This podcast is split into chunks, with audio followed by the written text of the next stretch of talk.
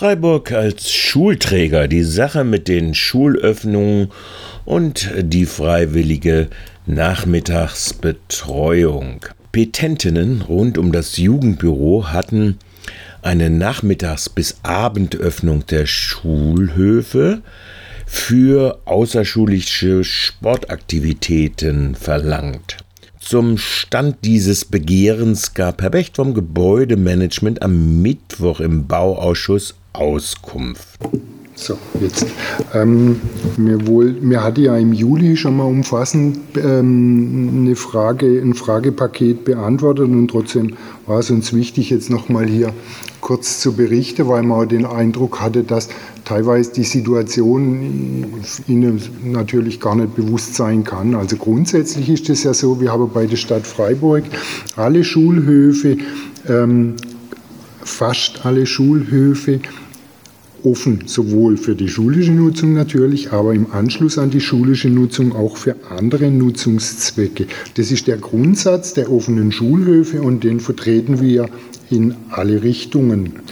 Allerdings gibt es ein paar Ausnahmen von diesen Themen. Das ist, ähm, rührt daher, dass wir ähm, in manche Bereiche Vandalismusprobleme massiver Art haben, aber ähm, auch aus den Lagebegriffen oder aus der Historie, zum Beispiel die deutsch-französische Grundschule in der Ufhauser Straße. Der Schulhof ist gesperrt.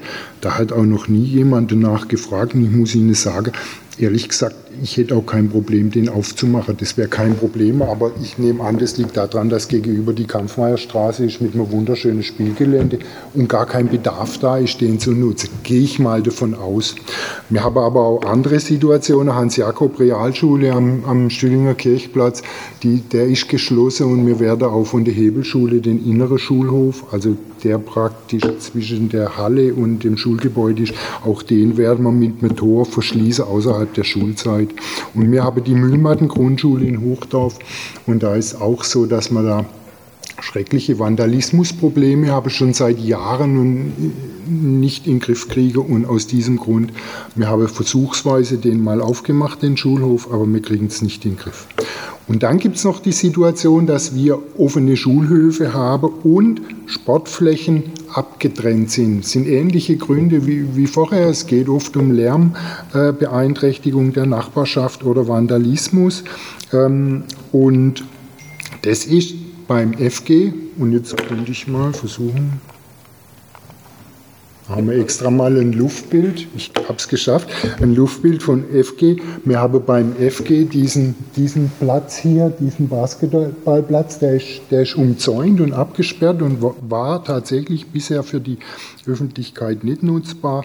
Wir haben das beim deutsch-französischen Gymnasium an der, an der Dreisam, da gibt es einen, einen Hartplatz, der nicht geöffnet war. Es gibt beim BG, äh, kurz hinter dran, gibt es eine, äh, eine Freifläche für Sport, die auch nicht geöffnet ist. Beim Kepler haben wir einen, einen Hartplatz, der, der umzäunt ist und nicht auf ist. Und bei der Staudi und auch bei der Wenzinger gibt es einen, einen Bereich, wo diese Leichtathletik-Arenen sind, die auch nicht öffentlich sind, die aber vermietet werden an Vereine. Also der Grund, warum wir das so gemacht haben, war bisher Lärm, Vandalismus. Wir haben uns jetzt natürlich diese Petition zu Herzen genommen, haben das nochmal geprüft und habe jetzt ähm, das schon umgesetzt vor der Sommerferie, sowohl beim FG als auch beim DFG haben wir die Sportfläche in der Ferienzeit geöffnet von 10 Uhr morgens bis 20 Uhr abends und ähm, in der Schulzeit jetzt wird es ähm, nach der Schulzeit, also ab 16 Uhr, werde diese Fläche geöffnet sein bis 20 Uhr. Wie wir jetzt im Winter da damit umgehen, das weiß ich gerade noch nicht, weil es macht wenig Sinn, wenn da kein Licht ist, die so lange aufzuhalten. Aber das werden wir einfach beobachten und nachjustieren. Was mir aber auch wichtig ist zu sagen, seit wir das gemacht haben, wir haben einen regen Austausch mit ähm, Anliegern, habe viele neue Leute kennengelernt, die nicht immer so freundlich sind, wie man sich wünschen würde. Also man muss sich einfach bewusst machen und deswegen habe ich jetzt auch ein Luftbild vom FG dann nochmal aufgerufen. Man muss sich einfach bewusst machen, es wohnen wahnsinnig viele Leute drumherum und dieses FG, das hat eine Besonderheit, die ist eigentlich faszinierend für einen Akustiker. Für Anlieger eher deprimierend. Ich habe hier so eine Situation, dieses Gebäude scheint den Schall zu sammeln wie ein Trichter und zurückzuwerfen. Und es ist wirklich unglaublich, wenn da Menschen sitzen und unterhalten sich ganz leise, dann können das alle hier rundherum mitverfolgen. Es gab auch wohl Probleme mit dieser Schließzeit da. Wir haben das teilweise, äh, da gab es Menschen, die hatten Schlüssel, die keinen hätten haben dürfen. Aber das kriegen wir jetzt nach und nach in, in Griff und wir sind da dran und versuchen eine Lösung hinzukriegen, wo sowohl die Nutzer außerhalb der Schulzeit als auch die Anlieger mit uns ein bisschen zufrieden sind. Ja, es ist äh, der klassische Interessenausgleich. Insofern freue ich mich natürlich auch, dass äh, ja, die Petenten äh, ja auch heute da sind und da zuhören und damit auch mitkriegen, dass das manchmal eben keine böse Absicht ist, äh, wenn irgendwas nicht so einfach geht, sondern dass da in der Regel einfach Zielkonflikte dahinter stehen, die wir versuchen auszugleichen. Wir versuchen jetzt sozusagen das ganze Thema ein bisschen mehr Richtung Nutzung zu schieben und ein bisschen weniger Nachbarschutz. Ähm, aber wir, oder wem, wem sage ich das? Ich meine, wir werden ja die nächsten Wochen und Monate wieder das eine oder andere miteinander diskutieren, wie man das Thema Nachbarschutz und äh, und ähm, ja, Entfaltungsmöglichkeit für Jugendliche, wenn man das zusammenbringt. Äh, Stichwort Grünanlagensatzung, Stichwort Augustinerplatzurteil. Also ich meine, wir werden das an vielen Stellen immer wieder haben und wir müssen alle, und da appelliere ich auch an alle, da gucke ich auch nach oben, gucke aber auch an den Gemeinderat, wir müssen gucken, dass wir da faire Kompromisse finden. Und ich glaube, wir haben da jetzt mal einen Schritt gemacht. Ich glaube nicht, dass da jetzt die Welt untergeht in Herdern, aber wir haben jede Menge Beschwerden, weil es einfach so ist, dass es äh, lauter geworden ist. Aber wir werden das weiter so öffnen. Und äh, Herr Becht hat ja angekündigt, es wird eine Winterlösung geben und im Frühjahr, im Sommer gibt es dann wieder die bekannte Lösung. Das wollten wir Ihnen einfach mitteilen, weil es ja immer wieder mal nachgefragt worden ist, wie geht er jetzt mit dem Antrag des Gemeinderates um. Ich gehe jetzt mal davon aus, dass ähm, auch diejenigen, die da das beantragt haben, jetzt zunächst mal, sage ich jetzt mal ganz bewusst, zufrieden sind und dass wir uns dann vermutlich nächstes Jahr zu dem Thema nochmal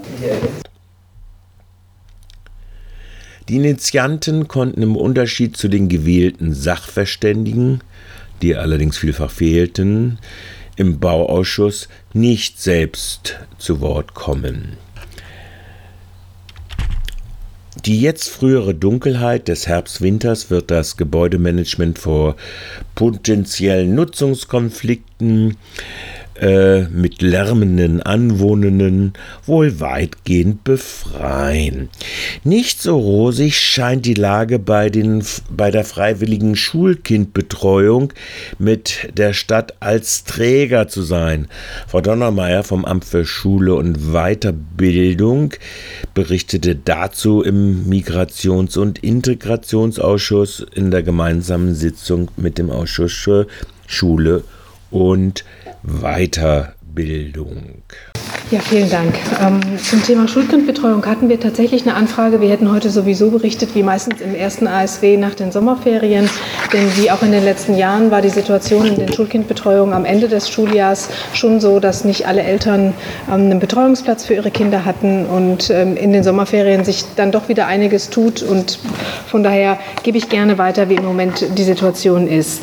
Ich kann nicht sagen, alles gut aber es ist deutlich besser als vor den Ferien. Und ähm, ähm, aktuell ist es so, dass wir an einigen Schulen noch ähm, ähm Kinder haben, die entweder eine Modulkürzung haben, also das heißt zum Beispiel nur bis 14 Uhr betreut werden, die Eltern wünschen aber eigentlich bis 17 Uhr. Das ist so das eine oder gar keinen Platz haben. Ähm, aber es laufen auch im Moment aktuell Hospitationen für Mitarbeitende diese Woche und es sind Vertragsunterzeichnungen an, also dass die Zahlen, die, die ich jetzt sage, können morgen schon wieder andere sagen, sein.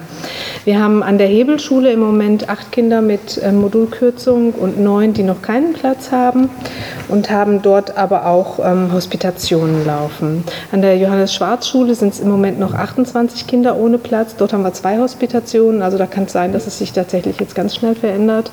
Ähm, in der Lindenberg-Schule haben wir zwölf Kinder mit ähm, Modulkürzung, aber ansonsten sind fast alle versorgt. An der Schneeburg-Schule haben wir ich habe keine Brille auf. Ist das eine 11 oder eine 17? Entschuldigung. Haben wir elf Kinder? Ah, okay. Ja, ich sitze etwas näher an das Mikro, Entschuldigung. Ähm, soll ich es wiederholen, was ich vorher gesagt habe? Oder gut. Also an der Schneeburg. Ja, ja, genau. Wir können das, was ich jetzt vortrage, können wir einfach anhängen. Genau. An der Schneeburg-Schule haben wir elf Kinder, Modulkürzung und an der Schauinslandschule auch sind es zehn Kinder. Ähm, an der Tuniberg-Schule ist es noch ein ganzer Haufen, es sind 21 Kinder Tulla. mit, äh, Tulla, Entschuldigung, ähm, 21 Kinder mit äh, Modulkürzung.